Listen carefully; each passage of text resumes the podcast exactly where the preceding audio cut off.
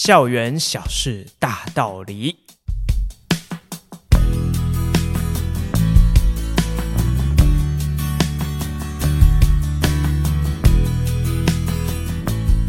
大家好，我是吉米斯，欢迎回到我们频道。那今天的校园小事大道理呢，要来跟大家分享什么校园的事情呢？好，那是这样子哈，因为最近这个段考刚结束嘛，那吉米斯在改考卷，改着改着就呃心情有点沉重，有感而发哈，然后所以我自己在我个人的脸书上面就写了一篇文章，然后我我其实也只是呃想说心情。做个简单的书法，结果没想到进来还蛮多人分享的，我就有一点吓到这样子。好，然后想说借由今天的这个校园小事大道理来跟大家分享一下，呃，究竟发生了什么事情？好，那一样哈，我们稍微讲一下，呃，这个事件是什么哈？那事情是这样哦，就是吉米是在改高一的考卷的时候，因为我都会习惯出非选题，那我觉得非选题可以带给我很多的资讯，除了他们可以有比较有鉴别度的试题之外，我还可以从他们的回答的状况了解一下他们的学习的问题，或者是他们可能呃遇到了什么困难啊，或者是诶他们可能哪个部分可能表现的比较好，或是表现比较不好，我会有一个比较详细的参考的基准这样子。好，那我在改考卷的时候啊，我就是一样嘛，一如往常的，就是越改越傻眼齁，就是他们。考试的表现当然就不是非常理想，但是呢，我今年发现到一个蛮奇怪的现象，就是，诶，这学期啊，呃，其实上学期也是哦，就是蛮多同学在写非选题的时候非常认真，哇，几乎整面哦，而且我的非选题都是两面满满的哈，几乎两面都写好写满了，非常认真写。但是呢，二十二分的非选题的这个考题，呃，平均下来。全班的非选的平均大概只有四分左右，好，所以你就会发现到说，哎，那不是等于他几乎写的都错吗？哦，所以就是蛮奇怪的，怎么那么认真写还都错？他还不是不写哦，是认真写然后都错，所以我就觉得这这件事很奇怪，就是呃，让我会去反思这个问题这样子。那所以其实我自己感受到，我是觉得。并不是说学生的态度非常不好，因为当然啦，混的人很多齁，那也不是少数。但是呢，跟以往的那种就是摆烂才会出现这种成绩的状况，有一点点不太一样哦，就是蛮多会出现，诶，他其实是蛮认真在学，蛮认真的在写这个考卷的答案，但是呢，他的表现非常的不理想。那到底发生了什么事情哦？就让吉米师来跟大家分享一下我自己的想法吧。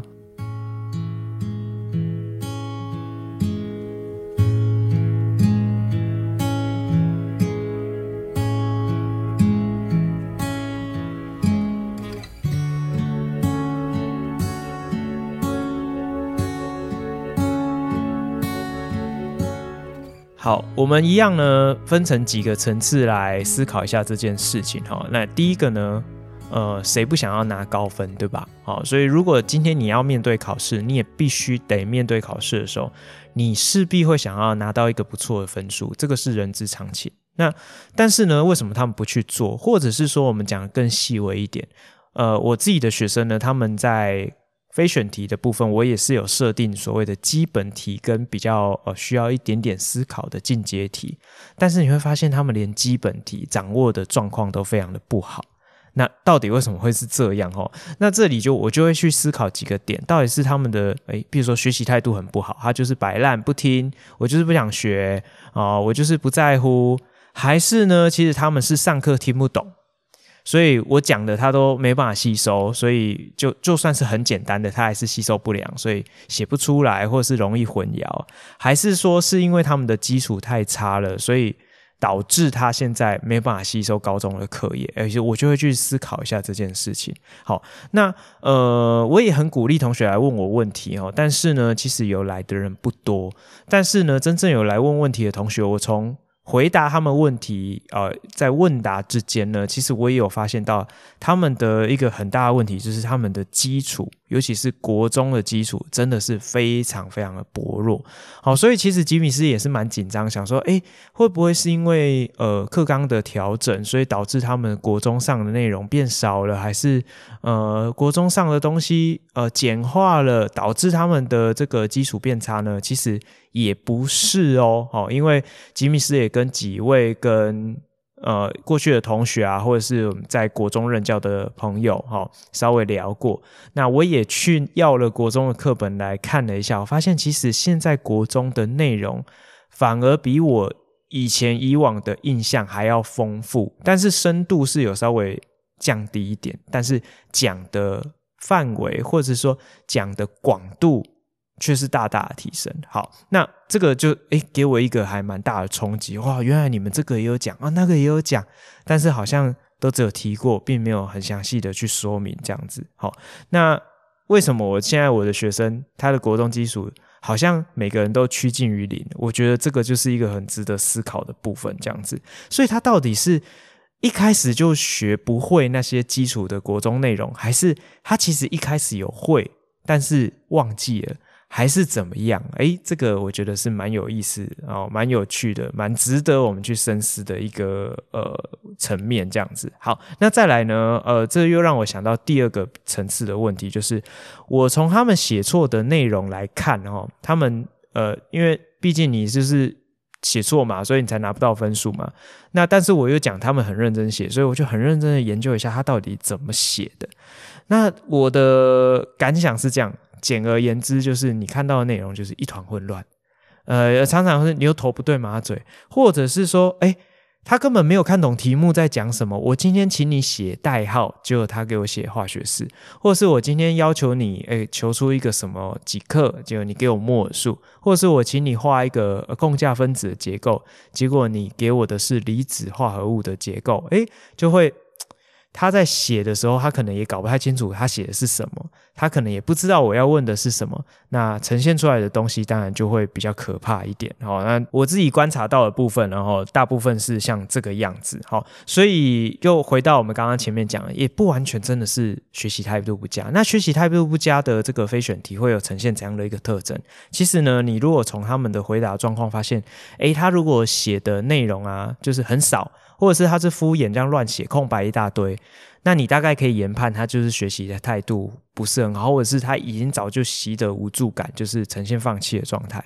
但是呢，我看到我大多数学生，诶，不是这个样子，他是很多写很多东西哦，哈，诶，很认真在想要去拼这个答案出来，但是你会发现，诶，事与愿违，好像写的也都是错的这样子。好，那呃。讲了那么多哈，我们来回归到哎，拉回来，吉米斯来分享一下我自己的观察跟想法，这样子哈。所以最后一个层面就是要呃讨论一下他们的成长的历程，这样子。因为现在的孩子呢，生活在一个资讯爆炸的年代，那我。在我分享我自己的文章的内容，也有提到一个重点，就是现在非常的强调所谓的多元的学习。好，那什么叫多元？多元就是给你很多的选择，或者是给你很多不一样的刺激。但是呢，我们从过去的学习经验，你会发现到说，诶，如果我今天叫你一心多用，你其实是很难做得好。那我们通常要能够专注的。把我们的注意力，或是把我们的时间投投注在一个特定的领域，或者是投注在一个特定的学科，要有一番耕耘，你才会有一番收获嘛。好，但是你回想一下，诶，现在的孩子们，他们过去的求学的历程是这样子吗？好，那我们就讲这个以化学科来讲好了。以化学科来讲啊，我们现在从诶小学、国中一直到高中，他们都会一直强调所谓的螺旋式的课程。而我自己在看国中的课本的时候，我就吓到，说，诶，我印象最深刻的是他们在讲这个呃平衡反应的时候。他们甚至有把一些勒沙特原理的概念带进去哦，甚至诶加酸的时候会怎么样啊？加碱的时候平衡会往哪边移动？那温度升高的时候平衡会往哪边移动？然后压力调整的时候，诶压缩体积，诶诶平衡会往哪边移动？诶这些他们都有提到，诶这个不就是高中在平衡那一章真正在学的内容嘛？但是国中都有提到，但是他就只有提到，他完全没有讲，呃。细节是什么，他只有讲说，哎，它会怎么样变化。他强调的是告诉你一个现象，而不是去解释一个原理。但是呢，我自己个人的观念，我会觉得这个对于学科学来讲是一件很危险的事情，因为当你今天呢，你在学一个现象的时候，你对于一个现象的观察，如果不是那么直观，好，譬如说像化学平衡的移动，它是比较抽象一点的，那你就会去想，诶，为什么啊？因为你想要去了解为什么，这是一人天生的求知欲。所以，当你今天自己心里面，即使老师没有告诉你，自己心里面想要去产出一个为什么的时候，那万一是错的呢？万一是偏差的呢？好，所以我自己觉得这是有一个风险在的。所以，其实我自己过去的学习经验，我觉得，诶，在科学这这条路上，我们还是要以眼见为凭，实事求是。我真的可以看得见，或者是我可以。就算我不要讲的太详细，我也是要做一个比较完整的交代。诶，告诉你，诶，前因后果是什么？有一个原理，有一个科学的基础在背后。哦，那。等到你比较高年级了，你可以学比较多的科学，或者是你运用符号的能力比较强，你就可以开始导入一些哦，就是运算啊，或者是一些比较哦数学关系的一些科学的讨论哦。那这个我觉得这个就是比较高层次，你可能会在高中比较后段，或者是到大学你才会看到哦。比如说有些关系式的证明会用到微积分啊，或者什么之类的。好，那他们现在呢，就是。希望可以给他们很多不一样的素材。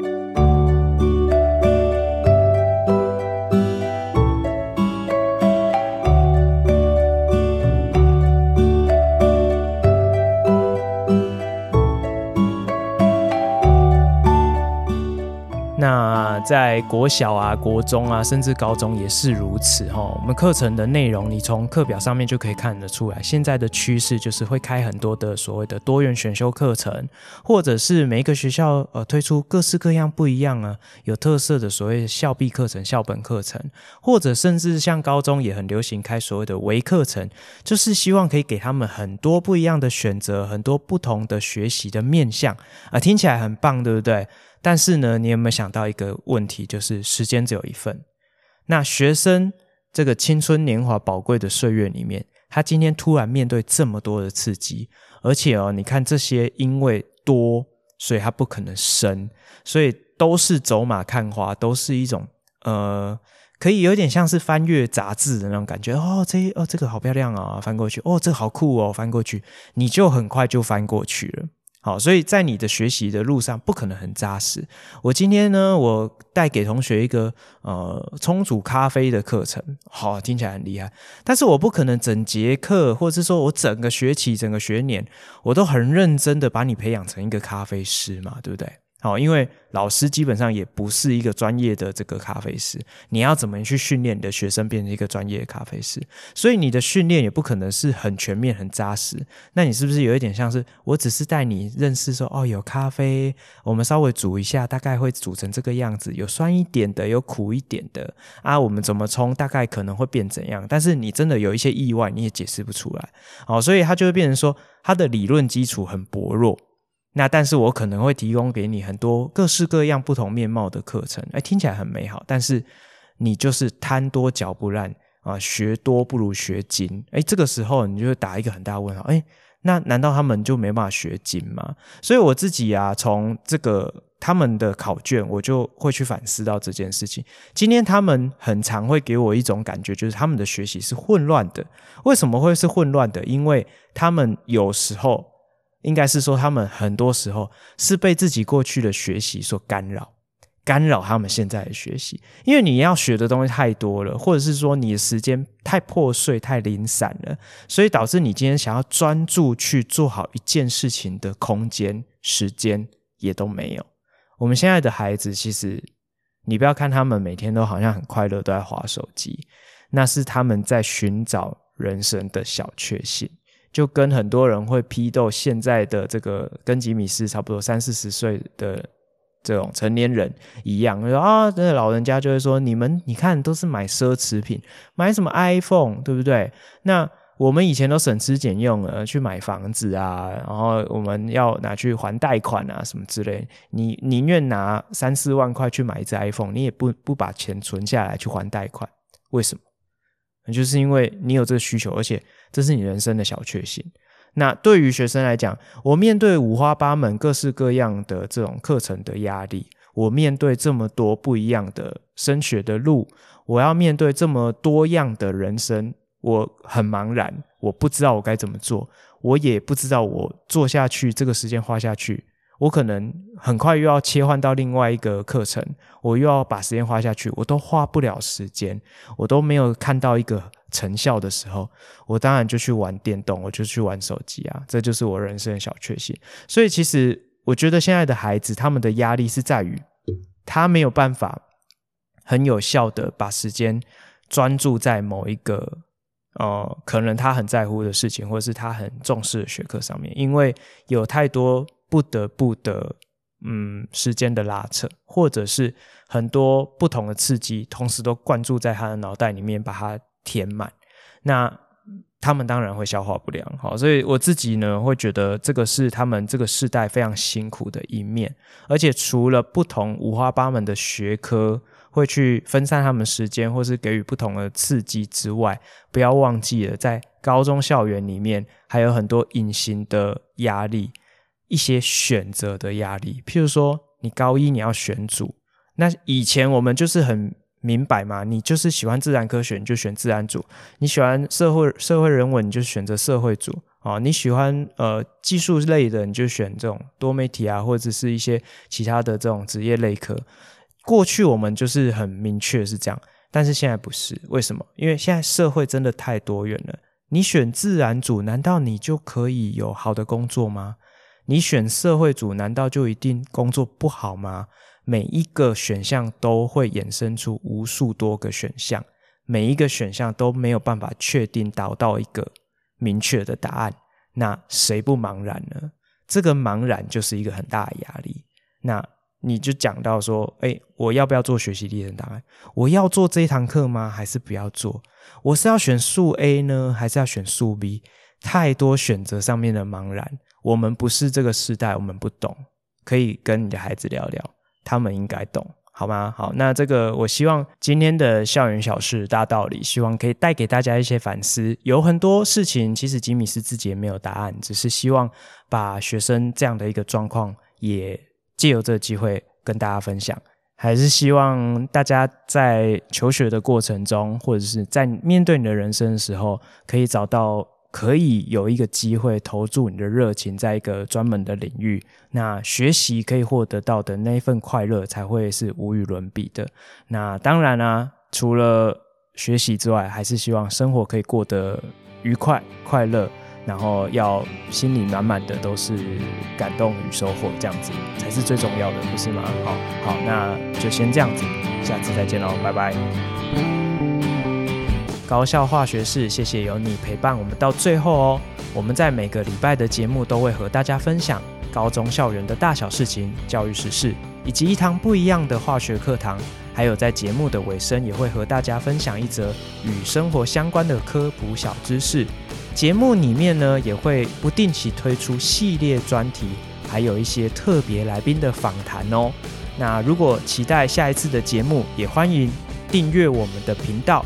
多多分享给你的好朋友，那我们就期望下次空中再相会喽，拜拜。